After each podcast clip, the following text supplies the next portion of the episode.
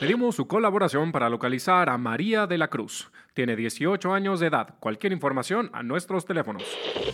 Un día, don Jaime salió de su domicilio y nunca más volvieron a saber de él. Aranza Flores buscaba a su esposo, desaparecido en la ciudad de Guanajuato. Hace cinco años, Patricia inició la búsqueda incansable de su hijo Alejandro. Todo lo que ves, esto es mi vida. Vivir en los montes, dormir donde me obscurece y seguir en su búsqueda día a día.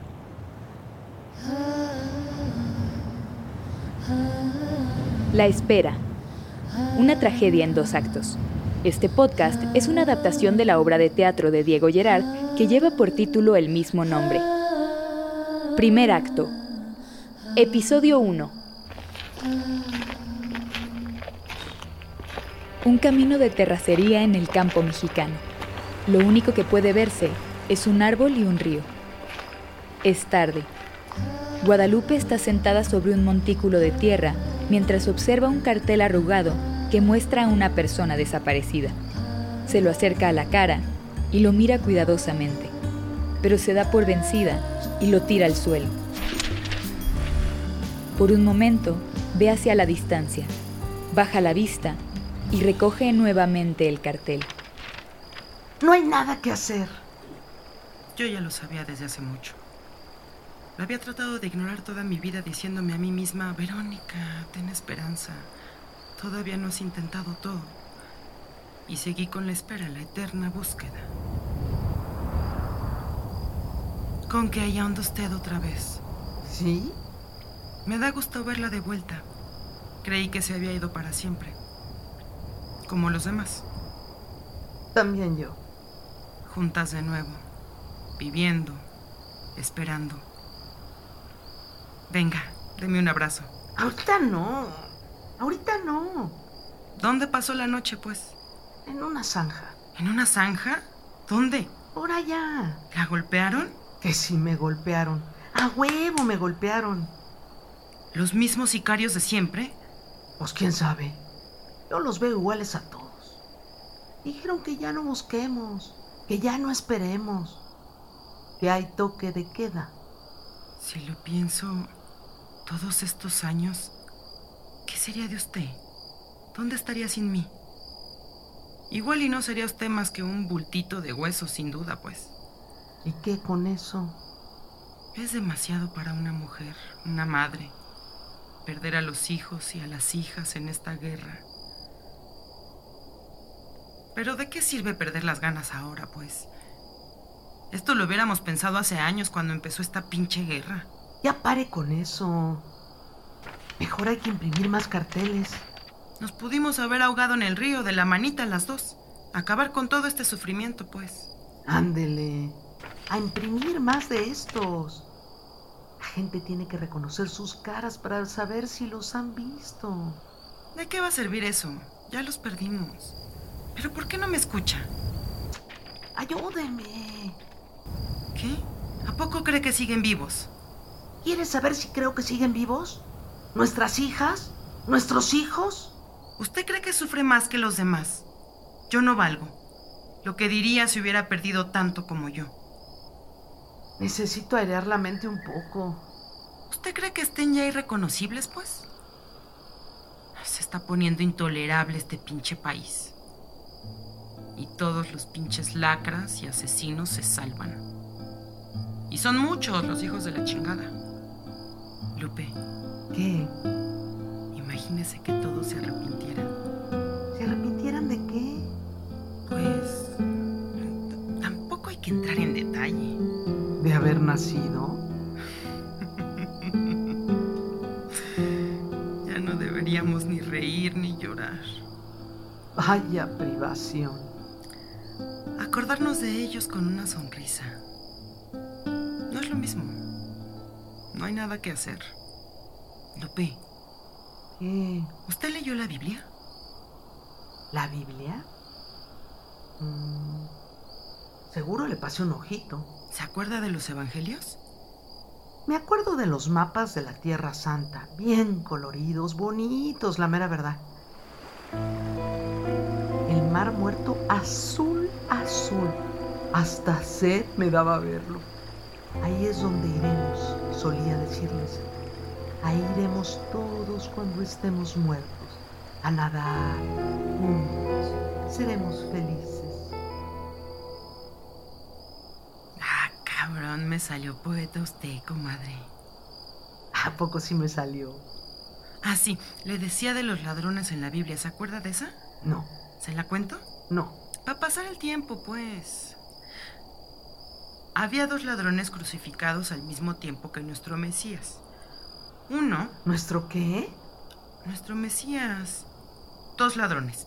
A uno lo iban a salvar y al otro a, a- a- a condenar, ¿Salvarlo de qué? de irse al infierno. Yo voy directo para allá. Santa no soy. Y entonces... Ay, ¿Cómo puede ser? No la estoy aburriendo, espero. ¿Cómo puede ser que de los cuatro evangelistas solo uno habla de un ladrón salvado? Los cuatro estaban ahí, o por ahí, y solo uno habla sobre un ladrón que se salva. Ándele, Lupe, sígame el juego, aunque sea una vez, ¿no? No, pues estoy haciendo mi mayor esfuerzo, comadre. Uno de los cuatro. De los otros tres, dos no mencionan a los ladrones, pero para nada. Y el tercero dice que los dos abusaron de él. ¿Quién? ¿Qué? ¿De qué se trata todo esto? ¿Abusaron de quién? Del Mesías, nuestro Salvador. ¿Por qué? Pues porque no los quería salvar, pues. Del infierno. Ay, pinche comadre de la muerte. creí que había dicho que del infierno. De la muerte, de la muerte. Bueno, ¿y qué con eso? Que entonces los condenaron a los dos. Pues sí. ¿Por qué no? Pero uno de los cuatro dice que uno de los dos se salvó. No, pues no se ponen de acuerdo. Y eso es todo. Pero ahí estaban los cuatro, pues. Y solo uno de ellos dice que un ladrón se salvó. ¿Y por qué le vamos a creer a él y no a los demás? ¿Y a él quién le cree? Todito el mundo. Es la única versión que se conoce, pues. Me cae que la gente es bien pinche ignorante. Guadalupe comienza a caminar con dificultad de un lado a otro. Cojea con dolor. De pronto se detiene y mira hacia la distancia. Verónica la ve. Después recoge el cartel. Lo observa y también lo tira al suelo. No puede ser. Este país ya perdió su belleza. Vámonos. No podemos. ¿Por qué no? Los estamos esperando. A nuestras hijas, a nuestros hijos. Ah. Este es el lugar ¿Qué? donde los vamos a esperar. Los hemos buscado en muchos caminos. Al final de cada camino hay un árbol. Hay otro aquí. ¿Qué es? No sé, un sauce. ¿Y sus hojas? Ha de estar muerto. Ya no puede llorar. A una se le acaban las lágrimas. Deberían regresar.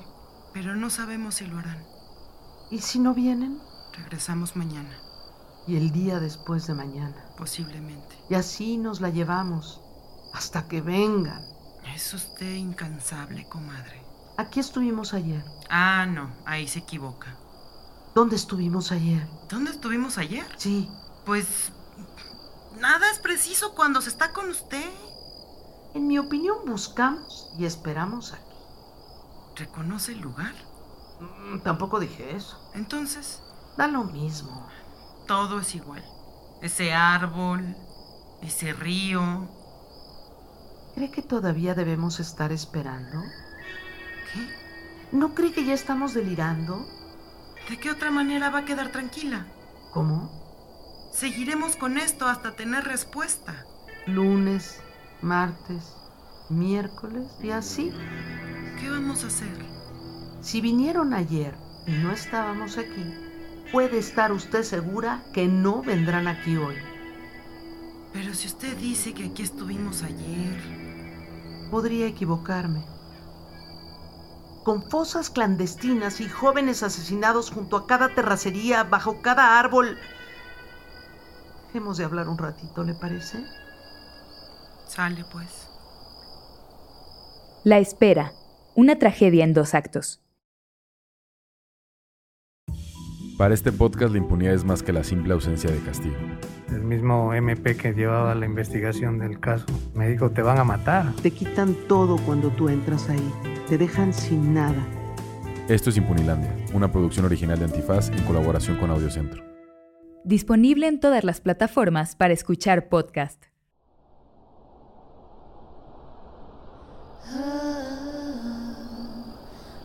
Guadalupe se sienta en el montículo de nuevo, mientras Verónica camina agitadamente de lado a lado, deteniéndose para mirar hacia la distancia.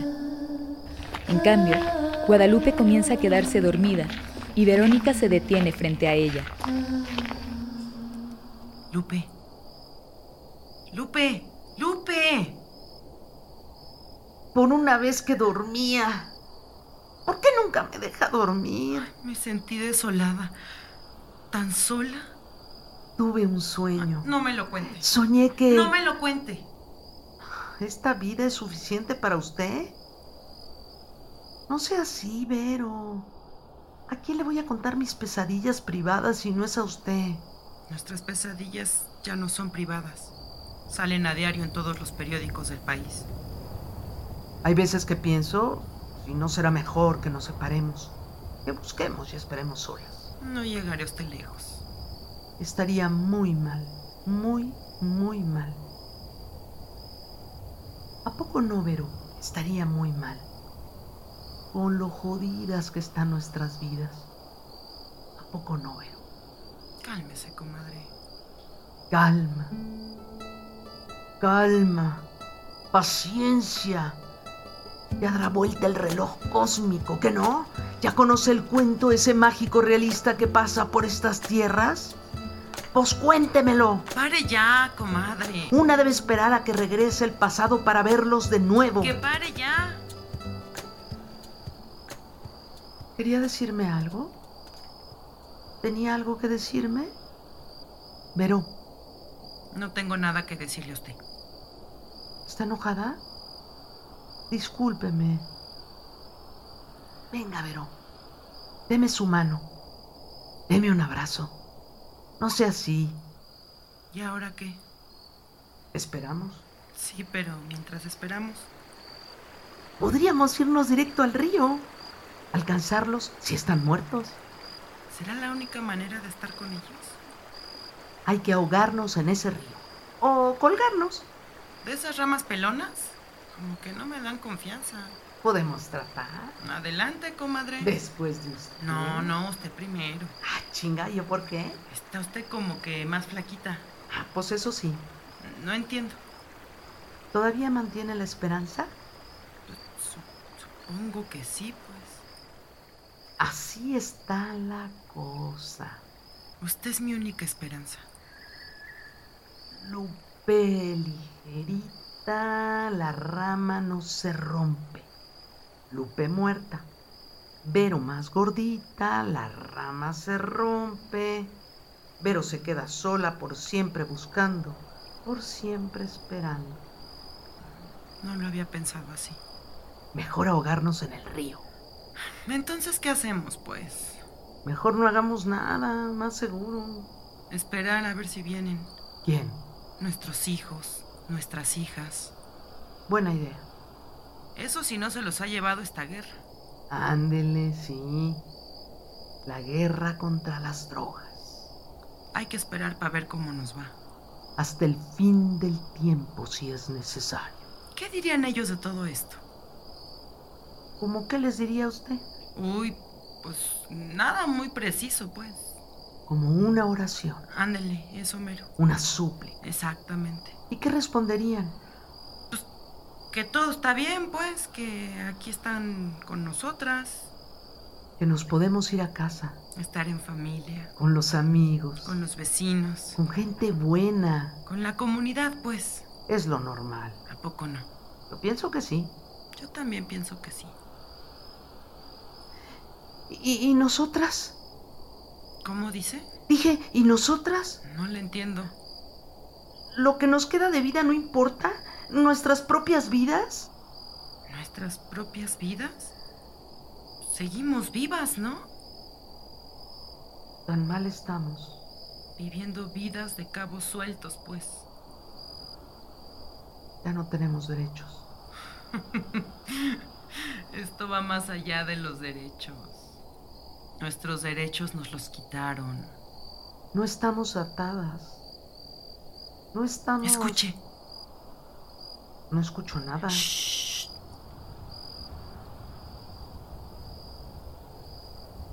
Yo tampoco. ¿Creyó que alguien venía? Creí que eran ellos. ¿Quién? Nuestros hijos, nuestras hijas. No es más que el viento en los arbustos. Juraría que escuché un grito. ¿Y como por qué gritarían? Para hacernos saber que están de vuelta, pues, para ya no buscar, esperar. Tengo hambre. ¿Quiere una tortilla? ¿No tiene algo más? Chance tengo pan.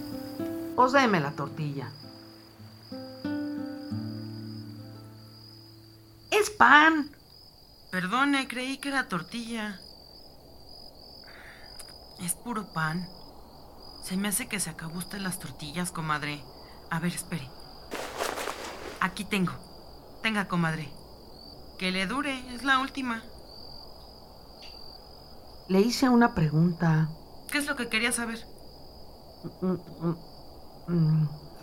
Ya se me olvidó. Eso es lo que enoja. Nunca olvidaré esta tortilla.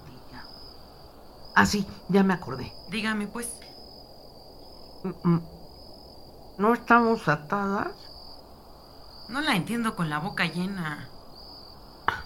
Le pregunto si estamos atadas. ¿A qué se refiere con atadas? O sea, sí, atadas, amarradas. Ah, ¿Pero a quién, pues? ¿O por quién? A ellos. ¿Nuestros hijos? ¿Nuestras hijas atadas a los desaparecidos? ¿Las desaparecidas? Sí, sin duda.